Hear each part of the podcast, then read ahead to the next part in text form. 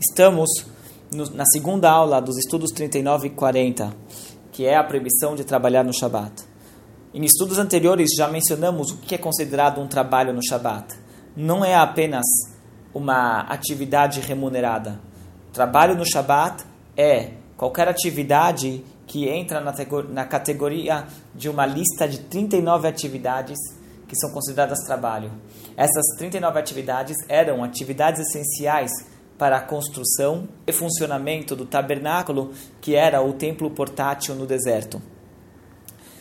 Essa, nessa lista nós temos 39 atividades, são consideradas atividades matrizes, que elas têm suas ramificações.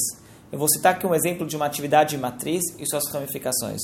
Uma das atividades matrizes é semear, colocar sementes na terra para que elas brotem. Isso aqui é uma das atividades matrizes proibidas. Nas ramificações nós temos regar uma planta, podar uma árvore. Qual é a explicação? A matriz é colocar a semente na terra. Semente na terra, quando coloca uma semente na terra, nós temos a intenção de que aquela semente ela brote e vai crescer uma árvore ou uma planta ou coisa do gênero, fazer crescer um vegetal.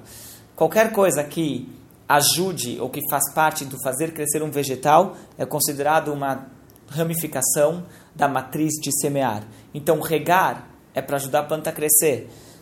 Podar, podar galhos que são danosos ou ervas danosas que estão no redor de uma árvore, isso aqui é para ajudar ela a crescer, ou de uma planta, isso aqui é para ajudar aquela planta a crescer. Isso aqui é considerado uma ramificação de semear. Então aqui a gente tem um exemplo do que é considerado uma matriz e uma ramificação.